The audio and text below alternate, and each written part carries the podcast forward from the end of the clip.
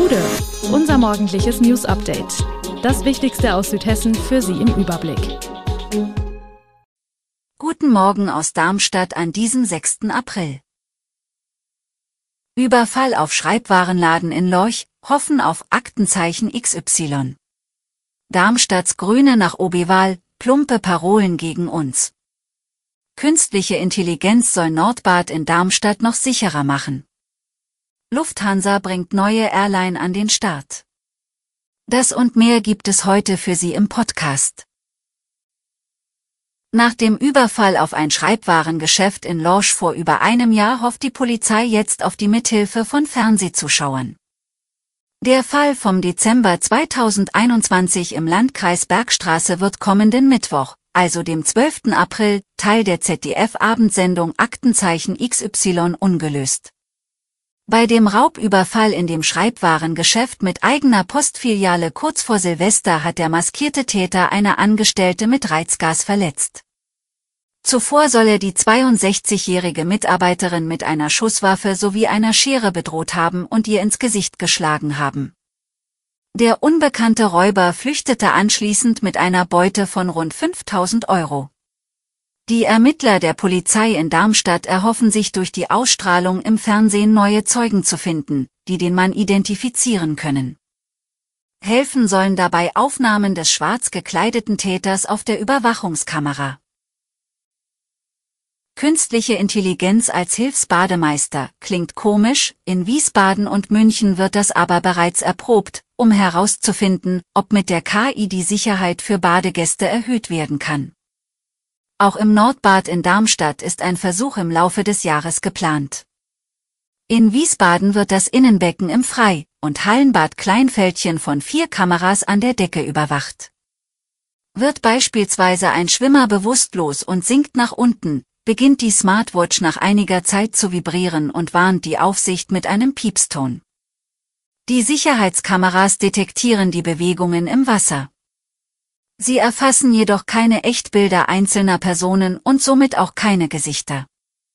Die von den Kameras erfassten Bilder werden in Vektordaten umgerechnet, aus denen wiederum Bewegungsmuster abgeleitet werden. Die Aufnahmen werden danach sofort gelöscht. Die Grünen in Darmstadt arbeiten nach dem krachenden Scheitern ihres Kandidaten bei der Oberbürgermeisterwahl die Wahl auf. Beim Gespräch im Parteibüro erklärten Marlena Todd und Andreas Ewald, die Doppelspitze der Fraktion im Stadtparlament, ihre Sicht auf die Protestwahl. Die Parteiführung will ihre Politik besser erklären und die Menschen besser mitnehmen, um mehr Zustimmung zu gewinnen. Der Trend, sich gegen die Grünen zu mobilisieren, geht laut der Doppelspitze aber über Darmstadt hinaus und auch die bundesweite Stimmung sei gegen die Grünen. Die Protestwahl sehen sie als Denkzettel für den von vielen Seiten kritisierten Parteikurs, aber nicht als Anlass, über den Kurs nachzudenken. Die Grünen wollen weiterhin ihre grünen Vorstellungen und Überzeugungen umsetzen und die sozialökologische Transformation vorantreiben.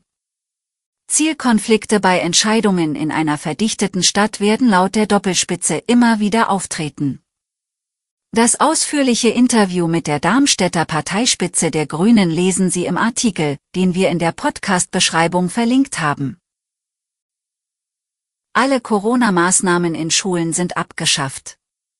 Dennoch werden an vielen Schulen noch Lüftungsanlagen installiert. Nun etwa wurde in der Grundschule im Funkstädter Stadtteil Hahn die erste Corona-gerechte Lüftungsanlage im Landkreis offiziell vorgestellt. Diese sorgt in den Klassenzimmern für eine dauerhaft niedrige CO2-Konzentration und für geringe Übertragungsrisiken von Corona und anderen Viruserkrankungen. Auch Pollen würden gefiltert. Neben der Anlage im Stadtteil Hahn erhalten weitere 15 Grundschulen im Kreis ein solches Lüftungssystem.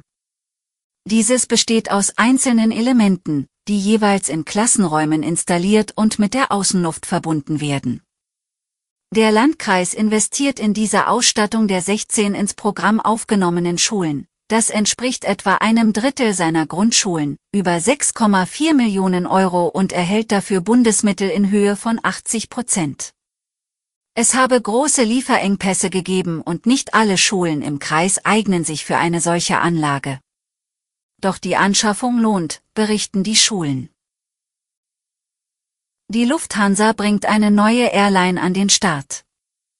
Diese soll vor allem Kurz- und Mittelstrecken bedienen. Die City Airlines soll nicht nur europäische Ziele ansteuern, sondern auch den Zubringerverkehr für die Drehkreuze Frankfurt und München übernehmen. Die Kernmarke Lufthansa könnte damit mittelfristig zur Langstrecken-Airline schrumpfen. Abheben soll die neue Tochter im Sommer, rechtzeitig, wenn Ende Juni 2023 die Friedenspflicht mit den in der Vereinigung Cockpit organisierten Piloten endet.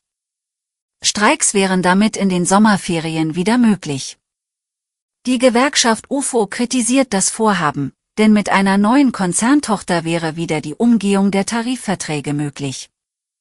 Nach den bisherigen Plänen sollen für die neue Airline die niedrigeren Tarife der bestehenden Lufthansa-Tochter Cityline gelten. Die Heimatbasis von City Airlines soll zunächst München sein. Eingesetzt werde eine Airbus-Flotte. Alle Infos zu diesen Themen und noch viel mehr finden Sie stets aktuell auf www.echo-online.de.